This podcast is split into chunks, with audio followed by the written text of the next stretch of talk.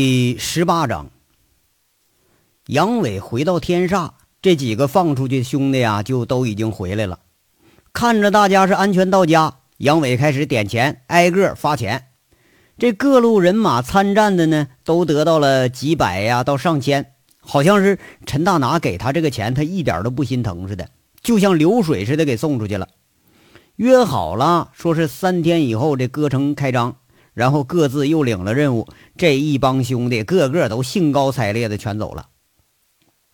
杨伟啊，一进陈大拿办公室，看着一脸疲惫的众人，在这说着：“哟呵，怎么着？这还都没睡呀？”陈大拿赶紧笑说：“哎呀，这不等你凯旋归来呢吗？这不，啊，还早呢。”杨伟啊，说着，他大咧咧坐在沙发上了。傅红梅把统计好的这手机号送给他。杨伟接过来一看，这来电统计呀，密密麻麻的整了两页纸。那亏得是傅红梅细心呐，连手机型号都给你写的清清楚楚。他不禁向傅红梅投去了一个赞赏的微笑。傅红梅呢，也笑着点头示意。薛平他最关心这事件的进程啊，问着：“哎，我听陈总说，你准备三五天就解决了这事儿啊？”“啊，那个差不多吧。”现在这狗脸城还没找着下落呢。杨伟一边说，他不经意的就看了娇娇和娇娇身边站着的何二勇，这俩人正是一脸暧昧的在那笑呢。他心里头啊，隐隐约约就觉着有点不舒服，心不在焉，说了：“这玩意儿说不准啊，凡事总有个变数。不过呀，我就尽快就是了。”这一句话说的，大家也是愁云密布啊。你要说也是啊，这两个多月了都没啥起色，你要想在短时间里头呃解决这事儿，那能容易吗？这呀，何况哈现在呀，连正主的消息都没有。杨伟他没有再理会众人的目光，向陈大拿说着：“那啥，我那手机呢？你给我充好电没有啊？”陈大拿说了：“嘿呦，哎呀，这不忘了？哎呀，那那啥，你就用我的吧。”呃，那个兄弟啊，其实你那手机呀也太老了点了，你你就就就就用就用那个就用那个充电器，我给你啊。杨伟这时候说了：“拉倒啊，哎，还嫌我的不好？哼，我还不跟你换呢，我。”他一边说，不过还是伸手啊，就接过了陈大拿那个充电器。陈大拿这个手机呢是摩托罗拉 i 八六零。啊，那得好几千块钱，搁那年代哦，很牛逼的手机。哎，跟自己这几十块钱的那个二手货一换，那你咱不换是有病啊！杨伟说了，那啥啊，有件事呢，我得让你们知道一下。他一边说一边看着众人征询的眼神，继续说了：这两天啊，那个薛总、红梅还有玉娇啊，你们几个直接就住这儿吧，家呢就别回了。陈总，你这块没问题吧？陈大拿笑呵呵的，哎呀，那就求之不得呀，没没问题啊，没问题。嗯，那你们呢？杨伟看着这三位女同志，娇娇这家一撅嘴不乐意了，那总得说个原因吧？你这不软禁我们呢吗？没有原因啊，那个这么着，现在我说你们听啊，有问题给我留着，解决这事我再跟你们说。杨伟拿好了手机和傅红梅统计的号码，准备走了。末了，他又补一句：“那个二勇啊，你这两天就守着这几位女同志，你哪儿也别去啊。”呃，嗯呐。这何二勇是神情很不自然的答应一声，似乎对前些天在杨伟手下吃亏这个事儿，他还是心怀芥蒂。哎，杨伟啊，你等等！薛平一见杨伟要走啊，赶忙就叫住杨伟，说了。这我们都窝在这儿，那歌城有事儿怎么办呢？你要一时半会儿解决不了，那我们还在这常住了。你给我老老实实待着。杨伟说话很冷，哎，也不知道为点啥呀。杨伟今天这火气一看是很大，连对这个一向尊敬的薛平他都不客气了。你只听他说着：“这狗脸城现在都快狗急跳墙了，你们不怕出什么事儿啊？啊，不怕的话，你就自己出去溜达溜达去啊。”说完，这头也不回走了。后面薛平愣老半天，看着陈大拿，问着：“陈大拿呀，有这么严重啊？”陈大拿正在那偷偷瞟着这三个美女养眼呢，一听薛平说话，惊了一下，才反应过来，在这说：“哎呀，你别问我啊，杨伟说的，你那他说话，你们听着就是了。”话说这一辆三菱越野呼啸着开出了天煞，车里头坐着杨伟和保镖，例外的呢是小土豆子，哎，也被带着了。等二十分钟以后，越野车在凤城郊区一个叫南大库的地方停下来。这个地方是陈大拿经营的一家民报公司。那既然是易燃易爆物品，那当然就得设在又偏又僻的地方啊。这个地方。你要是干点杀人越货的勾当，那倒是挺合适。金刚在几个小时以前已经被两个保镖秘密的给押到这儿了。杨伟此行的目的地就是这个地方，他的目标就是这个人。民报公司这个院子呀，属于是高危单位呀，平时白天都很少有人来，那你晚上就更没人了。这黑黝黝的院子里头，只有一时间这个泛出昏黄灯光的一个小屋啊，这是说不出来的诡异阴森呐。杨伟看着那个像大虾米似的在那卷曲着躺在地上的金刚，那满脸横肉，因为疼痛而抽搐的都变样了。就在卸他胳膊的时候，杨伟是故意用了暗劲了。这种卸法，它唯一的好处就是增加他的那个疼痛感。杨伟蹲下身子，一手扶膀子，一手捏住了这金刚的断臂，一使劲儿，只听轻微的咔嚓一声，这胳膊就接上了。不过说，由于几个小时的脱力，杨伟估计啊，恢复到原来那个样，你没个三五天是不行。哎呀，嘿，小子，怎么样啊？这滋味好受不好受啊？杨伟笑得很猥琐呀，他心底下也实在是佩服这个金刚啊。同样的手段，你就给他放一头驴身上，那估计都得疼昏过去了。这小子他居然能忍住！金刚这一屁股坐地上，开始骂了：“妈的，你别他妈的给我卖好啊！老子妈不吃这套！有本事你把老子送局子里去！老子他妈又不是没待过那个逼地方！不，你他妈是找死是不是？”这保安呢，就做事要揍他，让杨伟一下给拦住了。除了刘大刚。另外一个叫李林，这俩保镖那都是北疆退伍回来的老兵。李林这个李林同志呢，他还当过几个呃几年这个侦察兵，那手底下一看呢，还是真有两下子。那啥啊，道上的事儿呢，哎，是用规矩解决。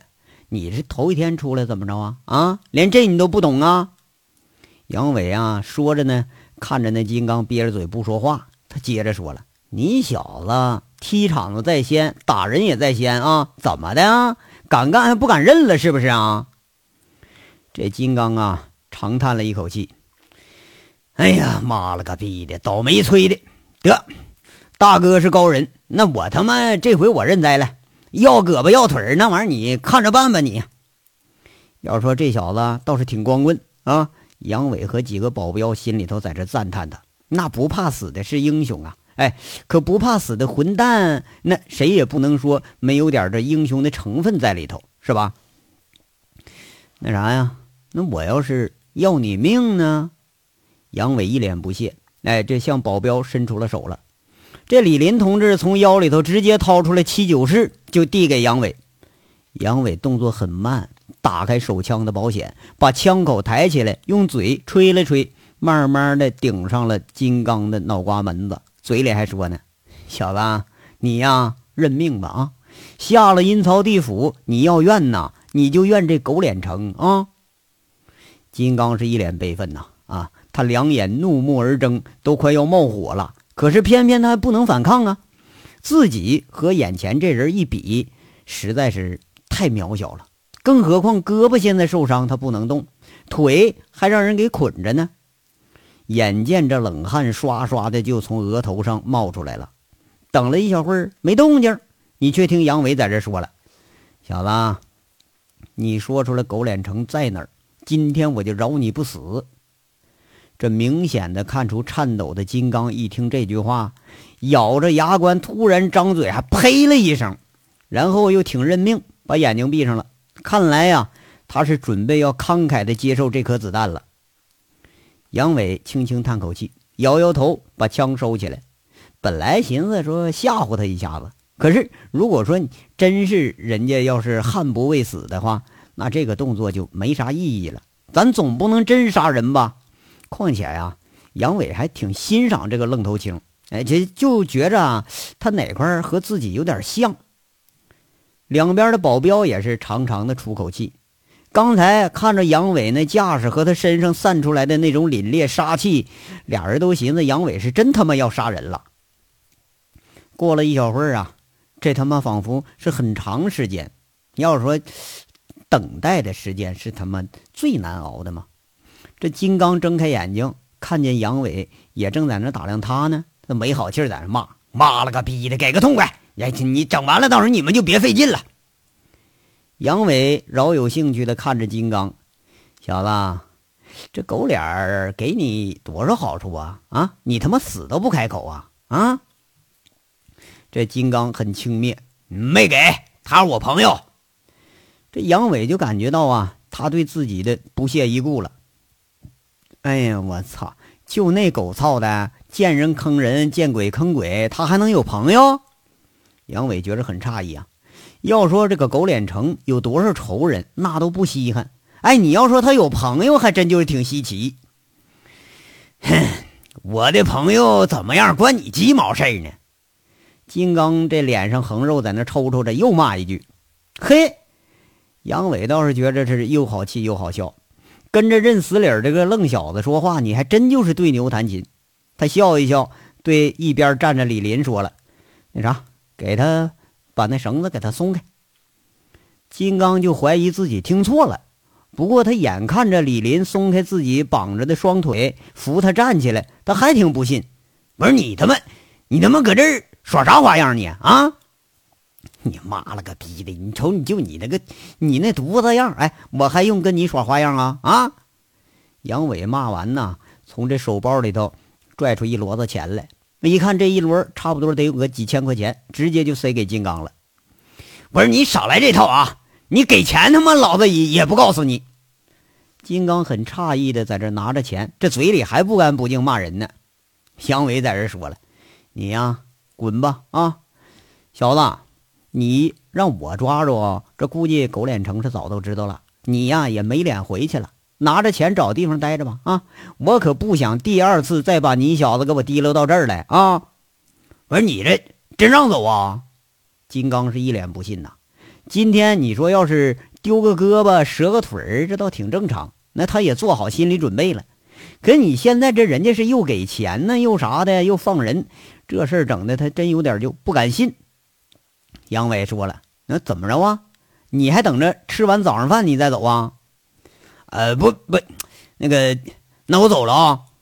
金刚半信半疑啊，滚！这杨伟一说，金刚他反身就要跑。哎，不，你给我等会儿！杨伟啊，突然好像想起啥了。金刚一听，这就停住脚步了。哎，金刚啊，你总得告诉我这个狗脸城的手机号吧？啊，那我们的事儿到时候我们自己解决，行不行？那幺三八完这个尾数五五零五。金刚都没加思索，脱口而出。他一直听着这个，呃，刘大刚那赶紧在旁边就记着这个号码了。那啥呢？我真走了啊！金刚一说完呢，他看没人搭理他，还觉得挺不自在，在这挺询问的，又问一句：“哎呀，走吧，兄弟啊，你呀也是条汉子，找个正事干干吧啊！狗脸城啊，他是个什么东西？你应该知道。”你跟着他混，指不定什么时候他都得把你卖了啊！啊，从这儿呢出去两公里就是大道，你自己想办法回去吧。杨伟跟他说着，这个说话的时候啊，故意是连看都没看金刚。金刚啊，对着杨伟就说了：“那个这位大哥呀，你看我也知道这个狗脸城它不是个东西，可是呢，我在劳改农场时候，那他去看过我几次呢。”还还给送吃的呢，那他是个啥玩意儿？我知道，可我不能没义气呀。那啥，这次呢，对不起各位了啊。金刚啊，心里现在是说不清是感激呢，还是劫后余生的喜悦呢。出门的时候还深深的给杨伟还鞠了个躬。哎呀，杨兄弟啊，这小子不会通知狗脸城吧？你可别把人整跑了，那我到时候可就麻烦了。眼看着金刚出大院门了，刘大刚在这问一句：“李林呢？在旁边，他也有这个同感。哎呀，不能，这个是个直脾气，而且你是这么丢人的事儿，打死他也不能跟别人说呀。黑道上混的兄弟啊，跟这小姐性质差不多。小姐是靠下边吃饭，咱道上兄弟啊，都是靠脸面吃饭。脸要丢没了，那饭碗也就砸了。他那他以后还混个屁呀！”杨伟这一句话呀，说的是大家伙全都笑了。本来准备撬开金刚的口，可是他没想到是这么个结局。杨伟啊，倒觉着自己没啥做的不对，本来就没准备伤人或者杀人嘛，是不是？况且对于金刚这种滚刀肉，那脑袋里根本就没有害怕这根神经，你就杀了他也没啥用啊。要说这可咋办呢？啊？从早上一直到中午，杨伟就住在陈大拿安排的房间里头，他没出来。这几个已经起床的女士围着保镖啊，问来问去，他也问不出个所以然。听说杨伟呢，又擅自把唯一知道事情的这个金刚给放跑了，不禁都对歌城的前途又多了一份担心。杨伟啊，一直在这个房间的沙发里待着。他不爱抽烟的人，今天像是着魔似的，一根接一根抽。偶尔呢，接个电话，都是一些不相干的信息。于是啊，没有多大作作用的事儿，他就只好先放一边了。这事儿好像也就陷入了僵局了。他妈的手机，这手机，杨伟一直在这叨叨。哎，他一下子若有所悟。马上起身啊，开始看着傅红梅统计的手机号。这纸上的几个手机号码引起了杨伟的注意，一个是幺三九的，呃，尾号是幺二三六的号啊。昨晚上未接来电有八个，来电号码呢是幺三九，尾号是八零八八。这手机牌子是诺基亚的什么 QD，这鸡巴玩意儿主播没使过，不知道啥型号啊。这杨伟见过这种手机，这玩意儿贵啊。另一个呢是幺三五的，呃，它那个尾数是六五四七，四个未接来电。这来电号码呢是幺三八开头，呃，尾数是三幺二九。另一个是幺三三的，它尾数七九五四，有六个未接来电。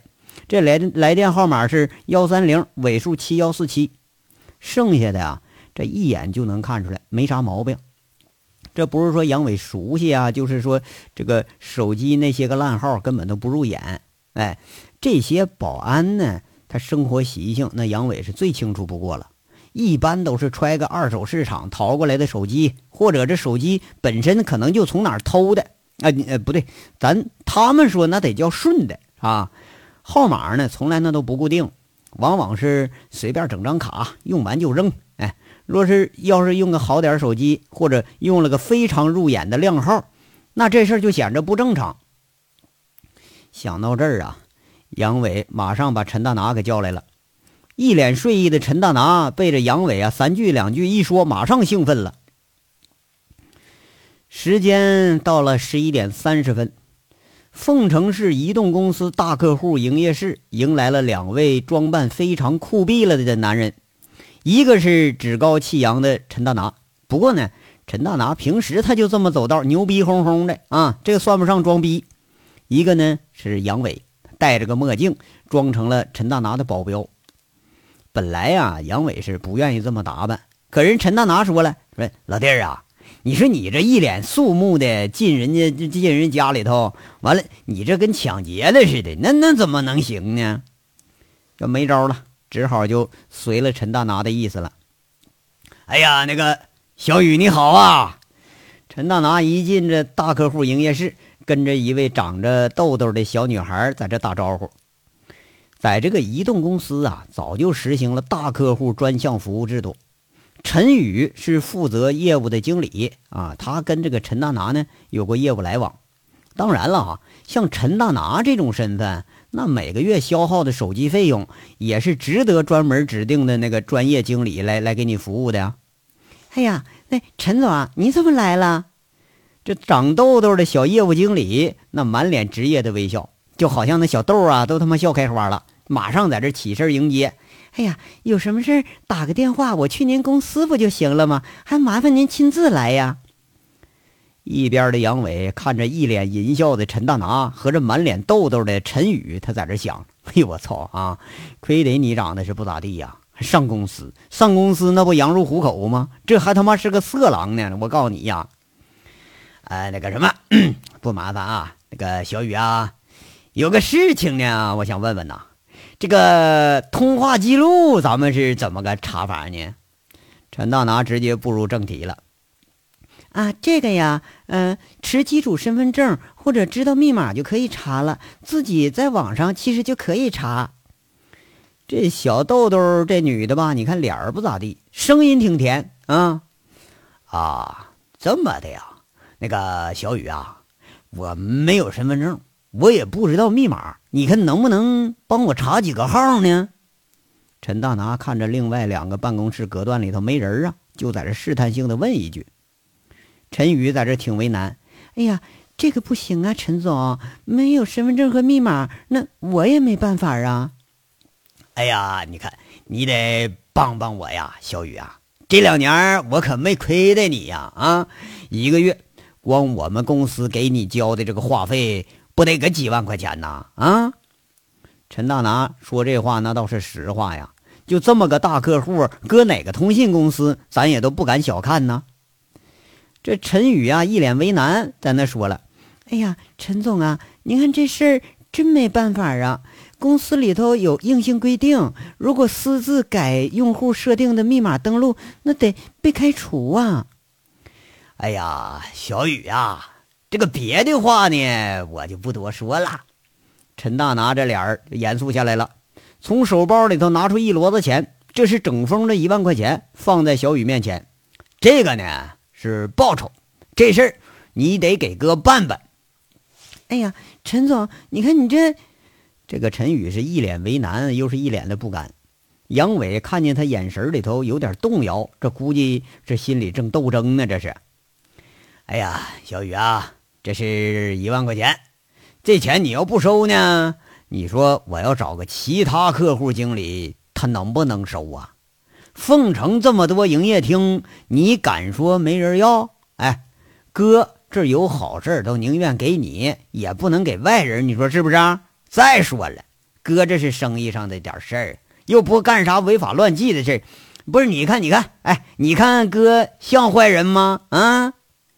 陈大拿是一脸的诱导，杨伟在这琢磨：“快溜，快溜！哎，你快把这个小豆豆啊给引沟子里去了。”这果然呢，陈宇好像是做了极大的思想斗争，说了：“啊，那好吧，陈总，我帮你查。不过公司要知道开除了怎么办呢？”哎呦我操！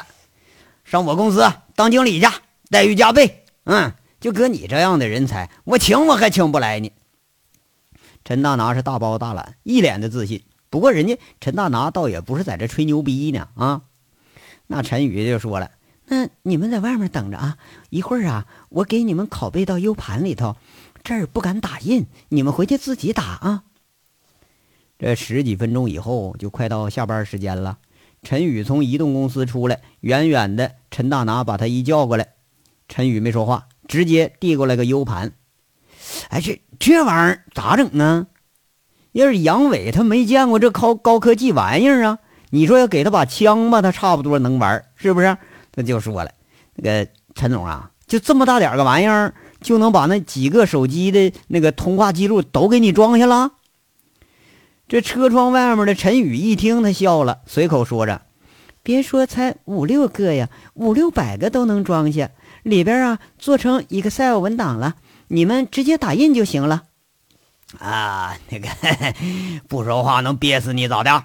你让人笑话你老土呢？你说那个，哎，对对，那个小雨啊，谢谢啊！陈大拿一脸堆笑啊啊，他这一边说话一边不搭理那个杨伟很不满意的目光。等着文件一打印出来，这着实让杨伟觉着惊奇无比呀！带上狗眼城的一共五六个手机号。足足用了四五包打印纸，摞起来得有四五块砖头子那么高。我说这妈的也太玄乎了吧？嗯，从来没接触过电脑的杨伟看着这小小的 U 盘和那厚厚的打印记录，在那捣鼓，就这么个小玩意儿，怎么就他妈装进去了呢？哎妈，要说是高科技呀，哎呀，咱都落伍喽！整整啊，用了四五个小时，杨伟把自己关在房间里头查通话记录。中间呢，这个薛平、傅红梅、娇娇好像都商量好了似的，挨个来找杨伟来。不过都被门口的李林给拦回去了。杨伟还听着娇娇在外面挺生气，说一句：“啊，什么人呢？啊，那事儿办好没办好不知道，这谱还越来越大了呢。”一直到啊，看到了一个自己心里想的号码，这个幺三七尾数是六五四零，杨伟是一拍而起：“小子！”这回也可是逮着你了。这章到这儿就说完了，下章稍后接着说。感谢大家的收听。